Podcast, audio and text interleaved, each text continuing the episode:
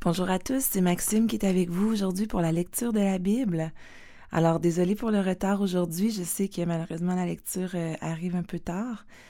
Euh, c'est dû à malheureusement un manque de temps qui nous a rattrapés aujourd'hui, ainsi qu'à une légère infection de la voix, comme vous pouvez l'entendre. Alors, euh, je vais quand même tenter de faire la lecture en espérant que vous ne soyez pas trop agressé par le son un peu étrange de ma voix, que vous arriviez à bien suivre quand même. Donc aujourd'hui, 2 février, nous en sommes au jour 33 euh, de notre lecture biblique et nous allons lire dans la version second 21. Alors nous allons commencer sans plus tarder avec euh, le premier texte qui se trouve en Exode, chapitre 15, verset 22. Nous lirons jusqu'au chapitre 17, verset 7. Moïse fit partir Israël de la mer des roseaux et ils prirent la direction du désert de Sur. Après trois journées de marche dans le désert, ils ne trouvèrent pas d'eau. Ils arrivèrent à Mara, mais ils ne purent pas boire l'eau de Mara parce qu'elle était amère. C'est pourquoi cet endroit fut appelé Mara. Le peuple murmura contre Moïse en disant Que boirons-nous? Moïse cria à l'Éternel, et l'Éternel lui indiqua un morceau de bois qu'il jeta dans l'eau, et l'eau devint douce. Ce fut là que l'Éternel donna au peuple des prescriptions et des règles, et ce fut là qu'il le mit à l'épreuve.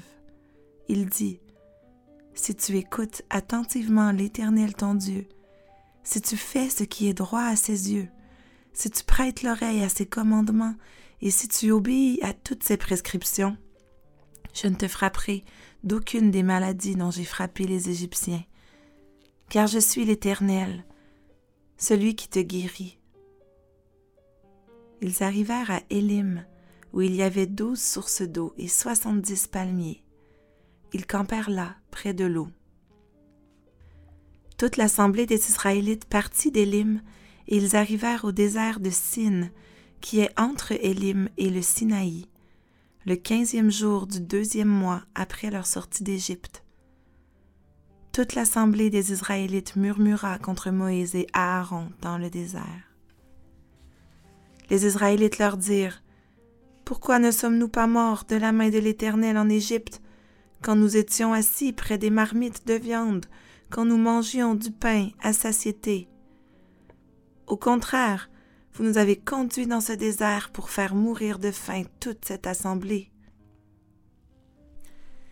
L'Éternel dit à Moïse je vais faire pleuvoir du pain pour vous depuis le ciel. Le peuple sortira et en ramassera chaque jour la quantité nécessaire. Ainsi je le mettrai à l'épreuve, et je verrai s'il suivra ou non ma loi. Le sixième jour, ils prépareront ce qu'ils auront apporté, c'est-à-dire le double de la portion ramassée chaque jour. Moïse et Aaron dirent à tous les Israélites, ce soir, vous reconnaîtrez que c'est l'Éternel qui vous a fait sortir d'Égypte. Le matin, vous verrez la gloire de l'Éternel, parce qu'il a entendu vos murmures contre lui. Que sommes-nous, en effet, pour que vous murmuriez contre nous? Moïse dit, L'Éternel vous donnera ce soir de la viande à manger, et le matin du pain à satiété, parce qu'il a entendu les murmures que vous avez proférés contre lui. Que sommes-nous en effet? Ce n'est pas contre nous que vous murmurez, c'est contre l'Éternel. Moïse dit à Aaron, Dis à toute l'assemblée des Israélites, Approchez-vous devant l'Éternel, car il a entendu vos murmures. Tandis qu'Aaron parlait à toute l'assemblée des Israélites, ils se tournèrent du côté du désert, et voici que la gloire de l'Éternel parut dans la nuée. L'Éternel s'adressa à Moïse. J'ai entendu les murmures des Israélites. Dis-leur, au coucher du soleil, vous mangerez de la viande, et le matin vous vous rassasirez de pain. Ainsi, vous reconnaîtrez que je suis l'Éternel, votre Dieu. Le soir survinrent des cailles qui couvrirent le camp, et le matin il y eut une couche de rosée autour du camp.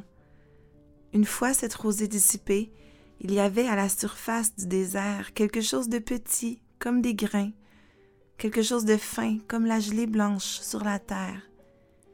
Les Israélites regardèrent et se dirent l'un à l'autre Qu'est-ce que c'est En effet, ils ne savaient pas ce que c'était.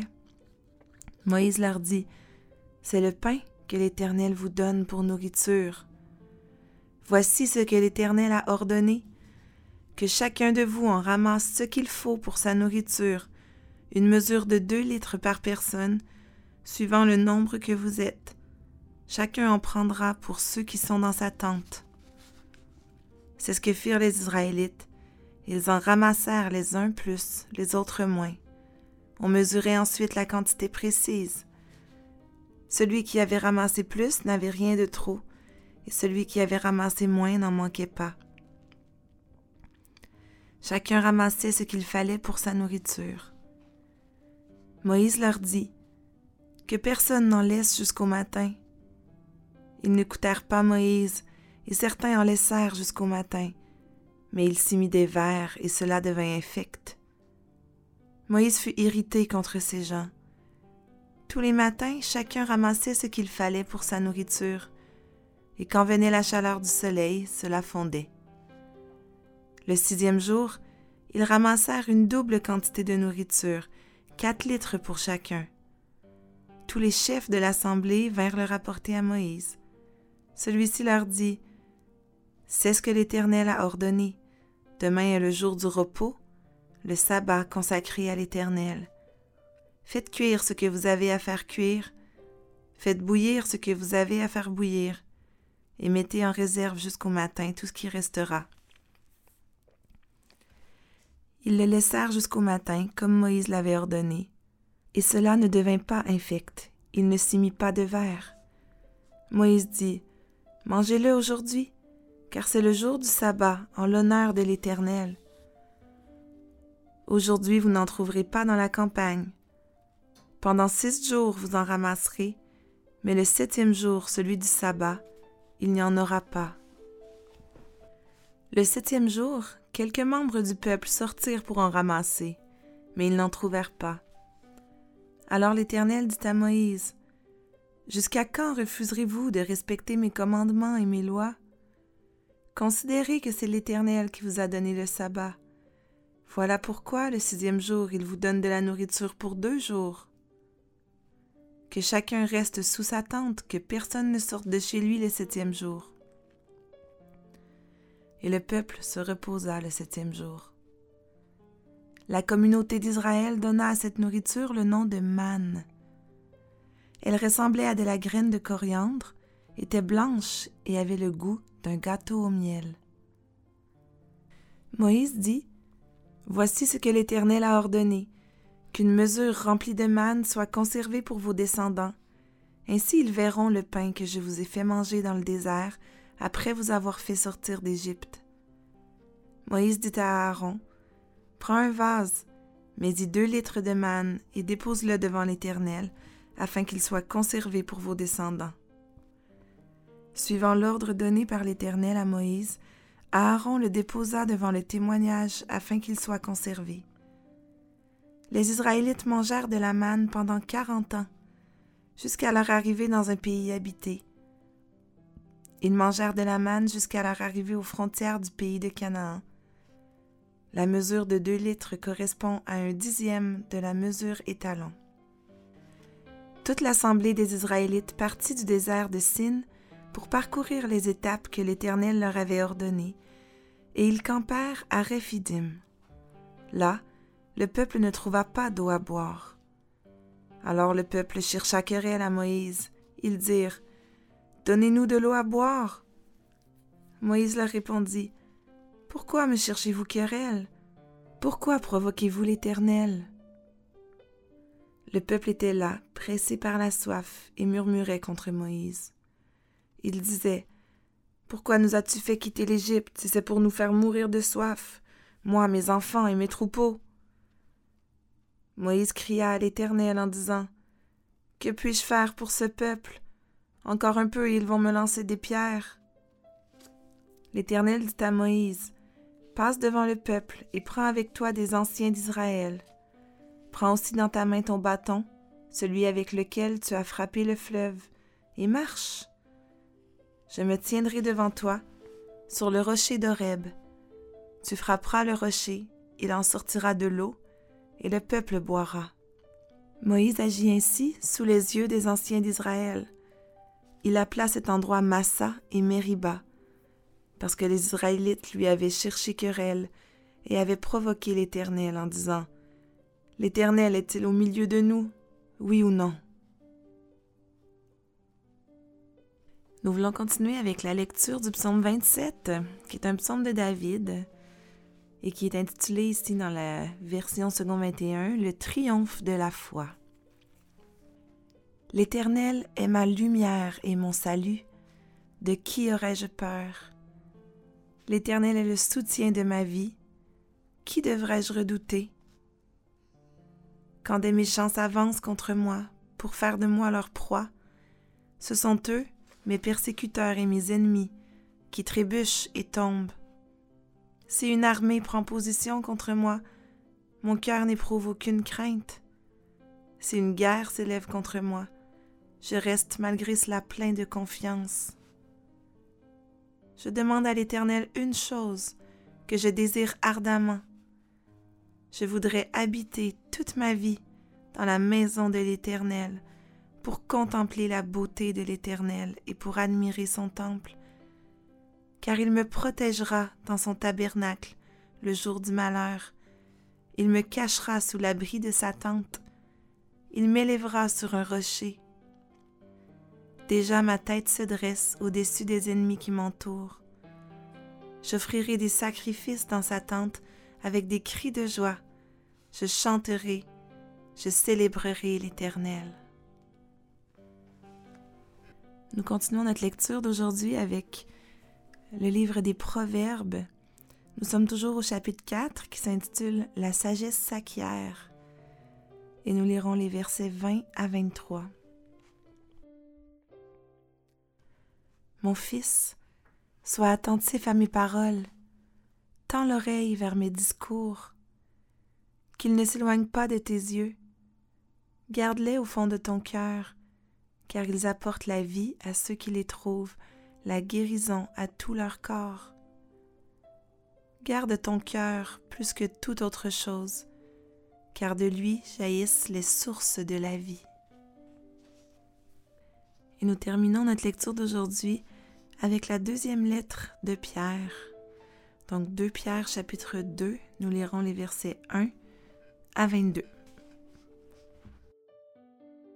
Cependant, il y a eu parmi le peuple de prétendus prophètes. De même, il y aura parmi vous de prétendus enseignants. Ils introduiront sournoisement des doctrines qui conduisent à la perdition, allant jusqu'à renier le Maître qui les a rachetés, et ils attireront ainsi sur eux une ruine soudaine.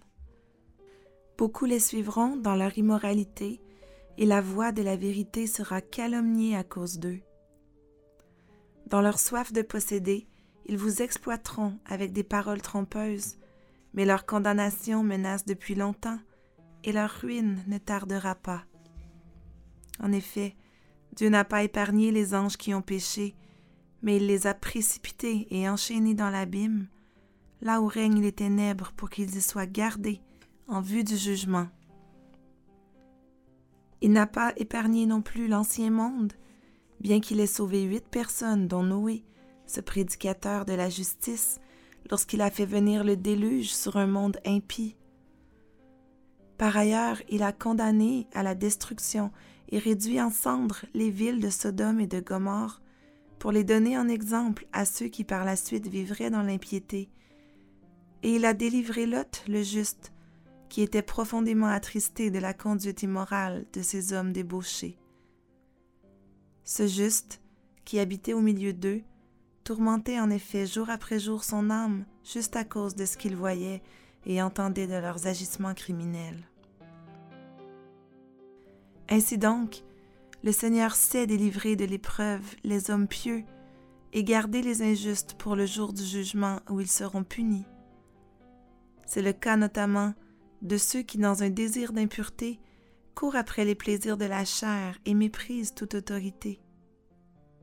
Présomptueux et arrogants, ils ne craignent pas d'insulter les êtres glorieux alors que les anges, pourtant supérieurs en force et en puissance, ne portent pas de jugement insultant contre eux devant le Seigneur. Mais eux, pareils à des animaux dépourvus de raison, qui sont destinés à être capturés et abattus, ils calomnient ce qu'ils ignorent. Ils mourront aussi comme des bêtes, et recevront alors le salaire de leur injustice, eux qui trouvent leur plaisir à se livrer à la débauche en plein jour. Hommes pervers et souillés, ils se délectent de leur tromperie quand ils prennent part à vos festins. Les yeux pleins d'adultère et jamais rassasiés de péché, ils prennent au piège les personnes mal affermies. Ils ont le cœur entraîné par l'exercice à la soif de posséder, et ce sont des enfants de malédiction. Ils ont quitté le droit chemin et se sont égarés en suivant la voie de Balaam, le fils de Béor qui a aimé recevoir un salaire pour son injustice. Il a cependant été repris pour sa violation des règles. Une ânesse muette a fait entendre une voix humaine et s'est opposée à la folie du prophète. Ces gens-là sont des sources sans eau, des nuages poussés par la tempête. L'obscurité des ténèbres leur est réservée pour l'éternité. Avec de grands discours pleins de vide, ils prennent au piège des plaisirs de la chair, de leur débauche, ceux qui ont en réalité échappé aux hommes vivant dans l'égarement. Ils leur promettent la liberté, alors qu'ils sont eux-mêmes esclaves de la corruption, puisque chacun est esclave de ce qu'il a dominé. En effet, si après avoir échappé aux souillures du monde, par la connaissance de notre Seigneur et Sauveur Jésus-Christ, ils se laissent reprendre et dominer par elle, leur dernière condition est pire que la première, il aurait mieux valu pour eux ne pas connaître la voie de la justice plutôt que de la connaître et de se détourner ensuite du saint commandement qui leur avait été donné. Il leur est arrivé ce que disent avec raison les proverbes. Le chien est retourné à ce qu'il avait vomi, et la truie à peine lavée s'est vautrée dans le bourbier. Voilà qui met fin à notre lecture biblique pour aujourd'hui jeudi le 2 février. Et nous voulons, avant de nous laisser prier ensemble, frères et sœurs.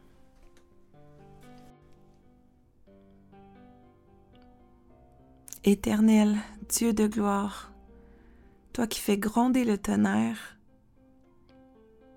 toi qui es celui qui guérit, toi dont la beauté est sans pareil. Quel grand Dieu nous avons. Seigneur, tu es ma lumière et mon salut. De qui aurais-je crainte? Père éternel, on voit que malgré ta grandeur et toute ta puissance, nos cœurs humains et pécheurs nous amènent à douter, à douter que tu es bel et bien au milieu de nous. Oui Seigneur, comme euh, les Israélites dans le désert, nous sommes remplis de, de plaintes, de chialage. Nous voulons toujours plus, nous trouvons que nous n'avons jamais assez. Seigneur, le gazon est toujours plus vert chez le voisin. Pardonne-nous nos cœurs qui ont tant de misère à se rassasier de ce que tu nous donnes. Pardonne-nous nos cœurs qui doutent. Pardonne-nous nos cœurs qui qui manque de confiance en toi et en la puissance de qui tu es. Oui Seigneur, merci, merci parce que toi tu, tu sais délivrer de l'épreuve les hommes pieux. Seigneur, tu nous soutiens, tu es toujours avec nous malgré nos doutes. Oui Père, on veut te prier que tu nous aides à, écouter attentivement l'Éternel, à faire ce qui est droit à tes yeux. Aide-nous, Seigneur, à obéir à tes prescriptions, à te plaire par nos paroles, par nos agissements, à te glorifier en toutes choses, à chaque jour. Seigneur, aide-nous à garder nos cœurs, à garder nos cœurs plus que toute autre chose.